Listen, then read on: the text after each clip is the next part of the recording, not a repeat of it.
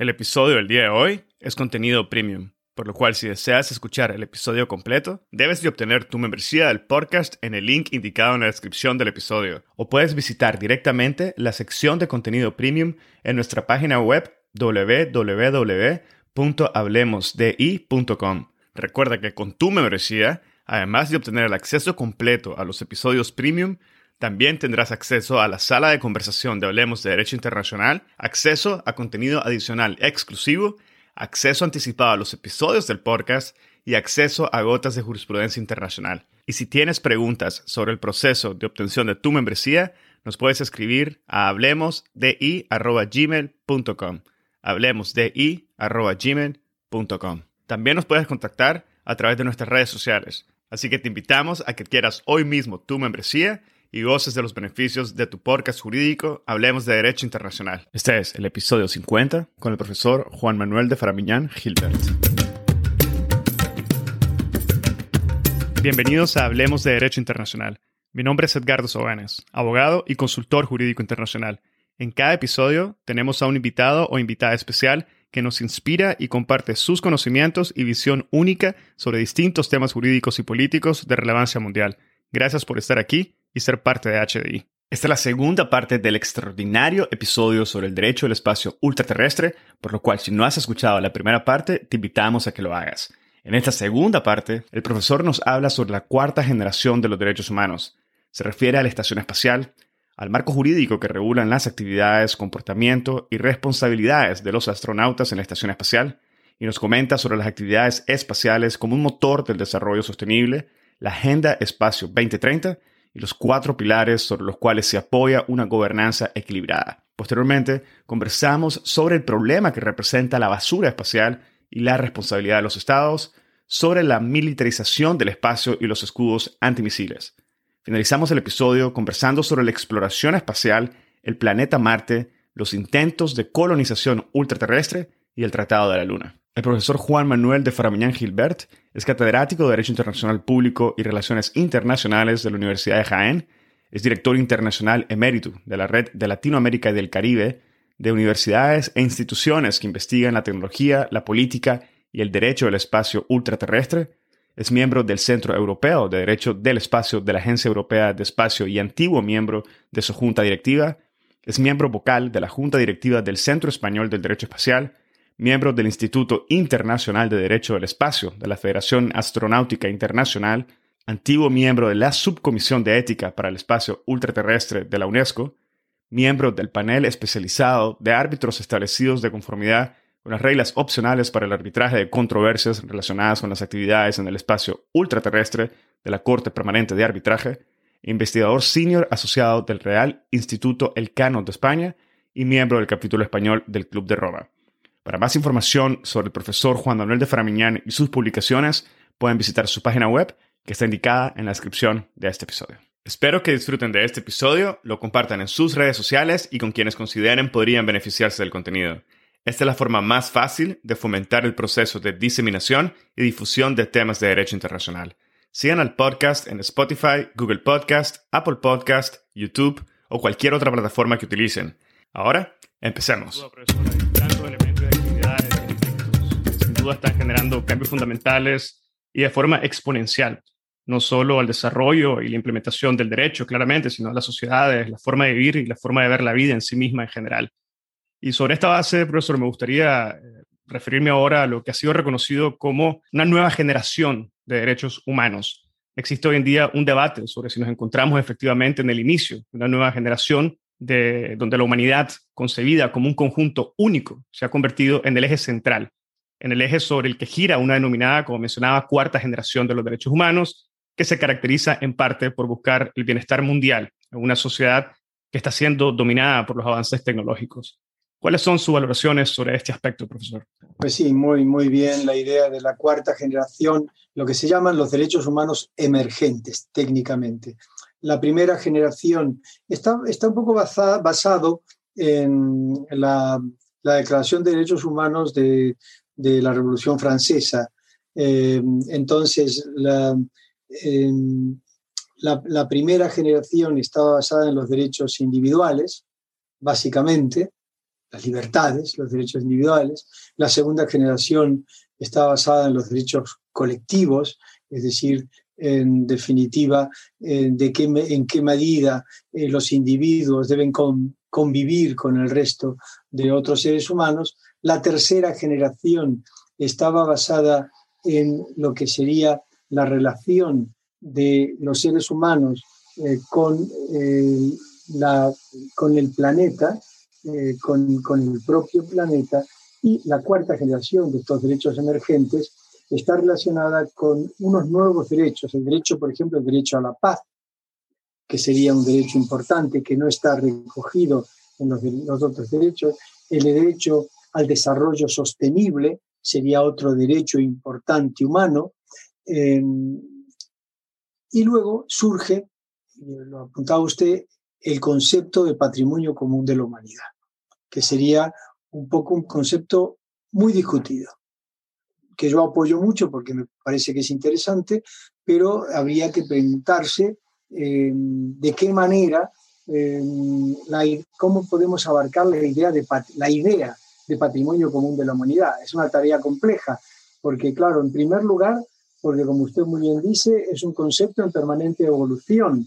Eh, hablábamos de derechos de la primera generación, derechos humanos de la segunda, de la tercera y de la cuarta generación, en donde pues es un, muy proteico, por decirlo en términos más exactos. Es un fenómeno proteico, cambiante, permanentemente cambiante y en permanente elaboración. Claro, el, derecho internacional actual debe hacer una aportación en este sentido reflexiva, profunda, bien elaborada sobre lo que debe ser el criterio jurídico de lo que sería la noción de humanidad. ¿Por qué? Porque yo no puedo hablar de patrimonio común de quién. Puedo hablar de patrimonio del señor Juan Fernández, que tiene un patrimonio y que por ese patrimonio paga impuestos y además disfruta de él. Es decir, él es, un, él es una persona física y puede, con, digamos, compatibilizar su, eh, su existencia como persona física con otras personas físicas y con personas jurídicas. Y entonces podrá tener una fundación y esa fundación podrá tener bienes y por tanto podemos hablar de un patrimonio. Pero la humanidad, ¿qué noción de humanidad tenemos? Ese es el gran problema. Eh, para que la humanidad en su conjunto pueda reclamar un patrimonio, primero tenemos que pensar qué es humanidad, qué constituye la humanidad. Y imagínense usted qué importante es este concepto si estamos hablando ya no solamente de la tierra, porque los que nazcan en la luna no serán terrícolas. Cuando haya colonias en la luna, no serán terrícolas, pero serán seres humanos y los que nazcan en Marte no serán terrícolas, pero serán seres humanos. Entonces, ¿cómo lo compatibilizamos? ¿Y qué ocurriría si en alguno de, esos exoplanetas, en, un, en una distópica época de la humanidad, nos encontráramos que hay vida inteligente? ¿Qué son? ¿Cómo, cómo regulamos esas relaciones? Esto no es nuevo ya ocurrió con el descubrimiento de América, cuando eh, muchos juristas de la época negaron la existencia de alma en los indios, hasta que el padre las casas, Bartolomé de las Casas, indica que son seres humanos y que poseen alma. Es decir, que, que esto no es nuevo y esto puede volver a, a producirse nuevamente. Y aquí estábamos hablando de seres humanos en una, con una constitución física similar a la nuestra, a las de los, em, de los adelantados que llegaban a aquellas tierras. Pero si encontramos seres más inteligentes incluso que nosotros, mejor evolucionados que nosotros, pero con características físicas raras, distintas o repugnantes, ¿qué vamos a hacer? Esto es importante, esto es importante. Entonces, em, no olvidemos que hay varios autores, por ejemplo, Abisab es un catedrático de Derecho Internacional muy conocido, dice que el derecho internacional tendrá que convertirse en el derecho interno de la humanidad. Es interesante, porque ya nos está dando otra clave. Es decir, yo me hablaba usted de patrimonio y yo le hablaba de noción de humanidad, pero aquí Abisab nos agrega un elemento nuevo, dice, y el derecho que regula esa humanidad es el derecho internacional que le voy a llamar, según Abisab, el derecho interno de la humanidad. Y es lo que también em, Jean-René Dupuy, René Jean Dupuy eh, hablaba de que el mundo se estaba convirtiendo en una ciudad terrestre. son reflexiones, digamos, muy filosóficas, pero claro, es que el tema, el tema del patrimonio común de la humanidad es un tema filosófico, sin duda. Entonces, ¿cómo puede el derecho internacional afrontar estos cambios? Porque ¿Qué podríamos decir del género humano? Que es un conjunto de integridad vital. El ser humano, los seres humanos, son un conjunto, una ola de, integridad vital. Por lo tanto, aquí estamos hablando de vida. Y aquí estamos entonces, podríamos decir, de, podríamos em, catalogar, diferenciar a la humanidad en su conjunto como un ente propio como un ente que agrupa eh, todos a los seres humanos en su conjunto. Claro, esto nos lleva también a la idea de que, entre tanto, ese patrimonio debe salvaguardarse, porque mientras discutimos sobre qué es humanidad y sobre qué no es humanidad, pues aquellos que estén más allá de estas discusiones, de estas, de estas reflexiones, se van a dedicar a esquilmar el patrimonio de la humanidad. Esto ya ocurrió en África. No, nos olvidemos del Congo, que era el cortijo privado de don Leopoldo. Es decir, que en definitiva esto ya no es nuevo, como no fue nuevo lo de América, como no es nuevo lo de África. ¿Y ahora qué queremos? Llevar este dilema al ámbito del espacio ultraterrestre, a las órbitas del espacio ultraterrestre, a las órbitas cercanas a la Tierra, a las órbitas de la Luna, a las órbitas de Marte, y llevarlo a otros cuerpos celestes, eso habrá que pensarlo y elaborarlo muy seriamente, porque usted hablaba de derechos humanos, justamente los derechos humanos son los derechos de la humanidad. Entonces aquí habría que, empezar a, reflexionar sobre, este, sobre esta idea. Un, pensador, filósofo y sobre todo un gran jurista eh, uruguayo, que fue Héctor Gross Espiel, que fue un gran amigo mío además, él decía que la expresión patrimonio común de la humanidad eh, tenía que verse desde una perspectiva que él llamaba del interés común. Es decir, ahí agrupaba jurídicamente un término, el término de interés común. Es decir, la humanidad tiene un interés común. Eh, la familia X del señor Fernández, su mujer, sus hijos, tiene un interés común. Es decir, que hay también intereses colectivos, intereses comunes en el ámbito del derecho nacional y personal. El señor eh, José Fernández tiene un interés común que lo genera su propio ámbito local, su familia. Pues lo mismo, la humanidad tendría que tener, según Grossespiel, un interés común.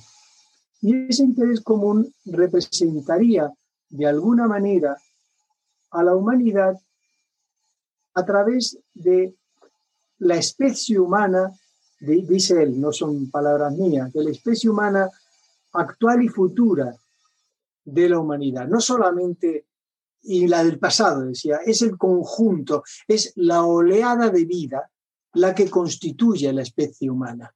Y esa especie humana como oleada de vida, como ámbito vital, tiene un pasado, tiene un presente, tiene un futuro, y ese genera un conjunto múltiple y, y complejo que se integra en sí mismo. Y ahora él se preguntaba, bien, y esa, a ese conjunto, ¿quién lo defiende? ¿Cómo se institucionaliza? Porque si no, queda desamparado. El señor José Fernández, para defender los intereses de su familia y de sus propiedades, recurre al Estado, recurre a las leyes estatales, recurre al, derecho estatal para que eh, no, no se le violen sus propios derechos, tanto patrimoniales como personales como humanos.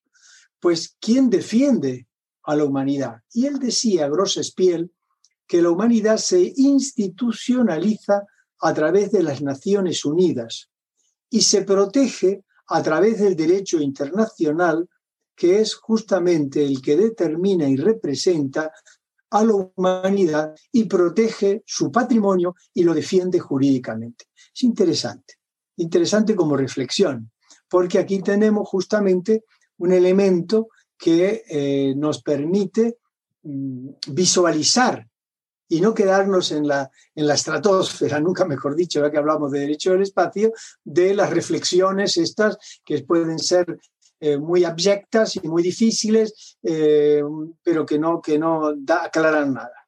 Y ya luego, a efecto de protección, hay otro autor que es Paolillo, que habla sobre la naturaleza jurídica del principio del patrimonio comunidad y dice que la naturaleza jurídica de este principio se basa en cuatro elementos esenciales, que son la protección de los grandes espacios, los global commons, es decir, que, primer argumento, la imposibilidad de apropiación de estos grandes espacios y de sus recursos. La segunda, la elaboración y aplicación de un régimen internacional de regulación y control. La tercera, el uso pacífico y la, prohibición del uso bélico de estos espacios. Y la última, que todo esto sea en aprovechamiento de la humanidad. Entonces aquí encontramos realmente una eh, bueno, un paso importante, una reflexión entre lo jurídico y lo filosófico que me parece eh, oportuna. Y en línea con su respuesta en consideración con la cuarta generación de derechos humanos, que como indicó, se puede referir al derecho a la paz, el desarrollo sostenible el reconocimiento de los recursos ultraterrestres como patrimonio común de la humanidad según la noción actual que manejamos, ¿cuál cree que es el impacto que tienen decisiones como la del expresidente Trump quien a través de una orden ejecutiva indicó en su momento que las empresas americanas podían tomar posesión de los recursos de la Luna y de los asteroides. Lamentable, absolutamente lamentable, triste además.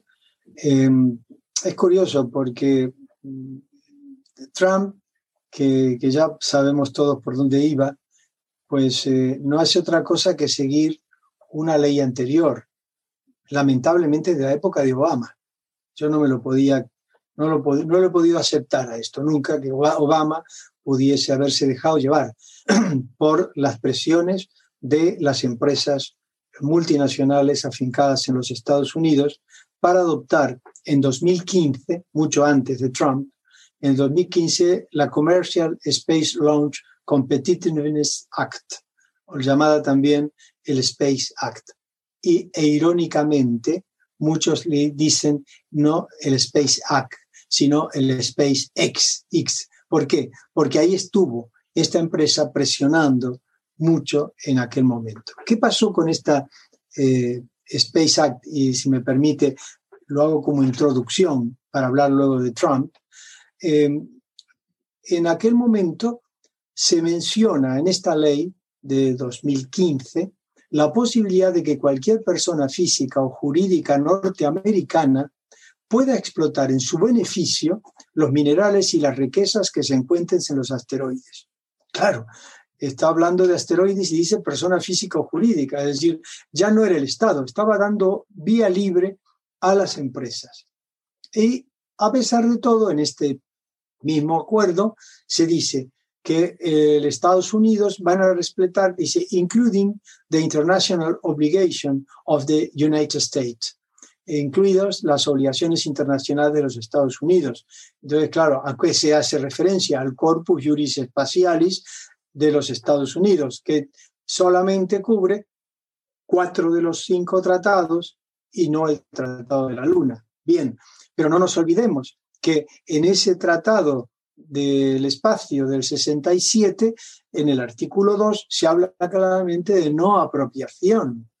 Entonces aquí se está utilizando un subterfugio legal para apoyar este vacío legal y permitir que eh, pues las empresas particulares eh, puedan eh, ir adelante con este tema.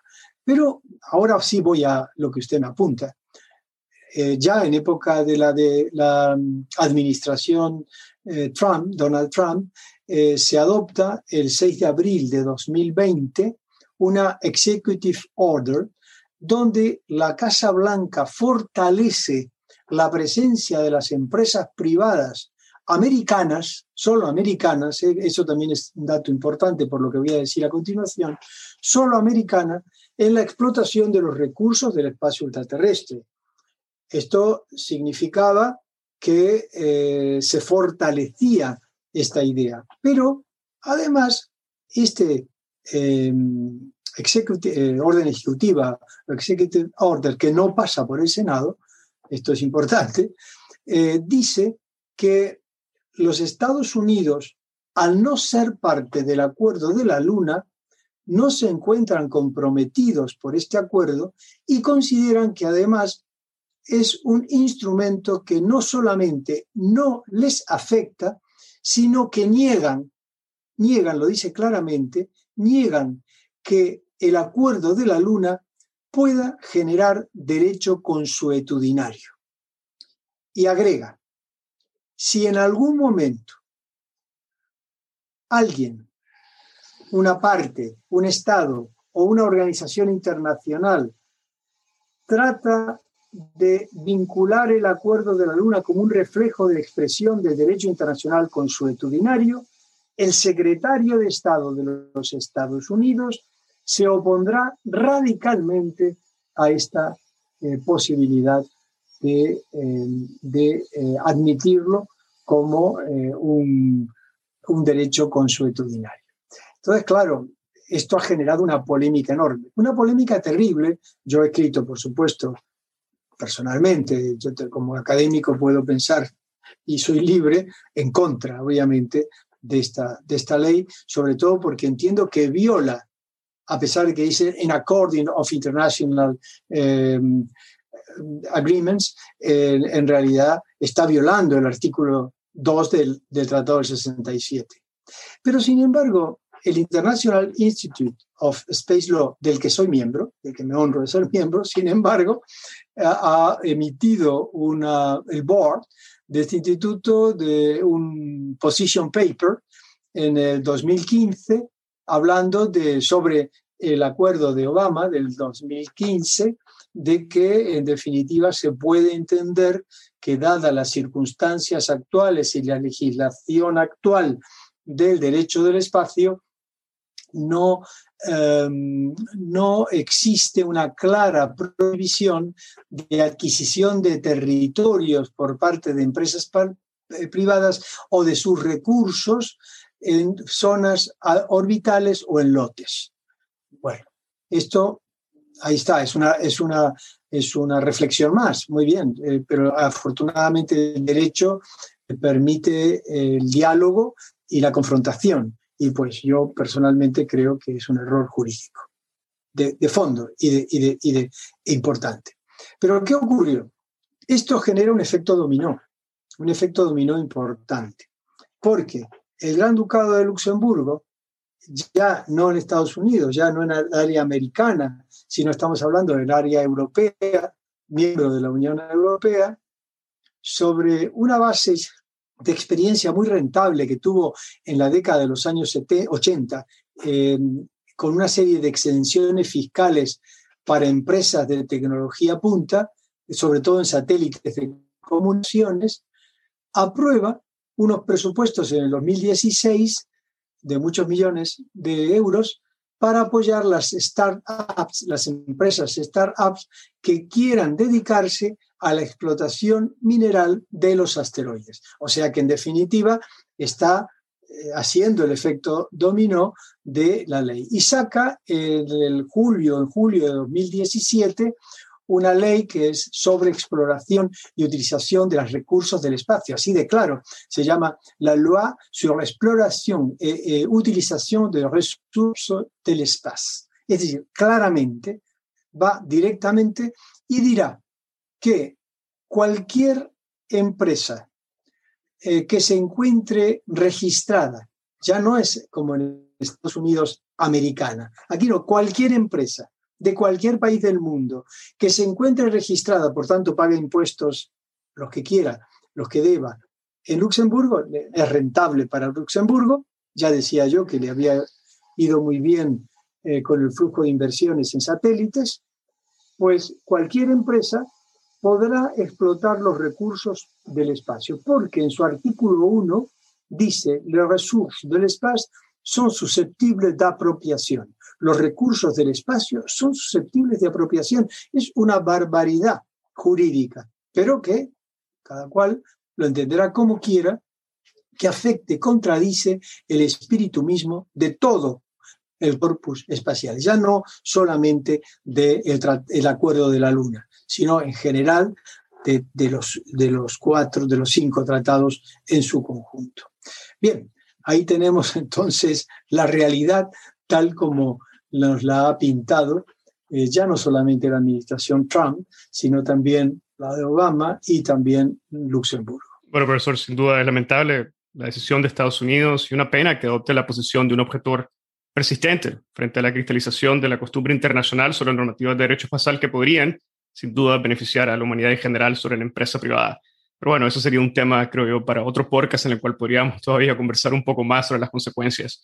Por el momento, profesor, me gustaría conversar de un tema diferente, sobre la estación espacial, y pedirle que nos comente en mayor detalle sobre el marco jurídico que regula las actividades, el comportamiento y las responsabilidades de los astronautas en la estación espacial y quizás desde un punto de vista más práctico, que nos explique qué es, fin y al cabo, qué es la estación espacial y cuál es la razón misma de su existencia. Muy bien, la estación espacial en definitiva es un, un step, es como un, un, peldaño, es un peldaño para la conquista del espacio, es, una, es un punto que nos va a venir muy bien. Y ya no es la única, van, ha habido, ha estado antes la Mir, la Mir rusa, que tuvo que, ya dejó su vida útil y se lanzó al Pacífico, y luego ahora va a venir la Gateway eh, en la zona lunar. Pero bueno, vamos a la Estación Espacial Internacional, que es lo que usted me pregunta.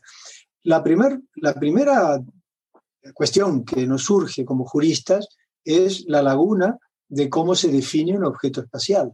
Ya lo decía yo hace un momento cuando hablaba de las lagunas espaciales, las lagunas en el derecho espacial, que aquí tenemos una laguna importante. ¿Qué es jurídicamente la estación espacial?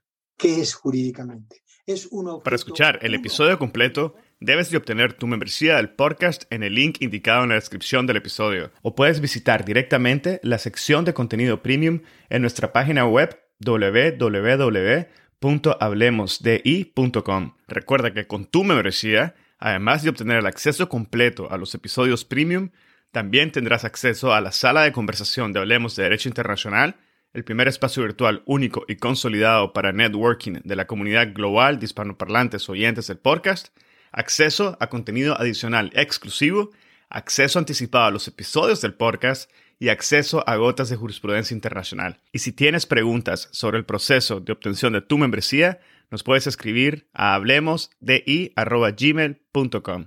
Hablemosdi.gmail.com también nos puedes contactar a través de nuestras redes sociales, así que te invitamos a que quieras hoy mismo tu membresía y goces de los beneficios de tu podcast jurídico Hablemos de Derecho Internacional. Si encontraste este episodio interesante, te invitamos a que lo compartas y nos sigas en Spotify, Apple Podcast, Google Podcast o cualquier otra plataforma que utilices para escuchar tu podcast Hablemos de Derecho Internacional, haciendo clic al botón de seguir o al botón de suscripción. Hasta la próxima.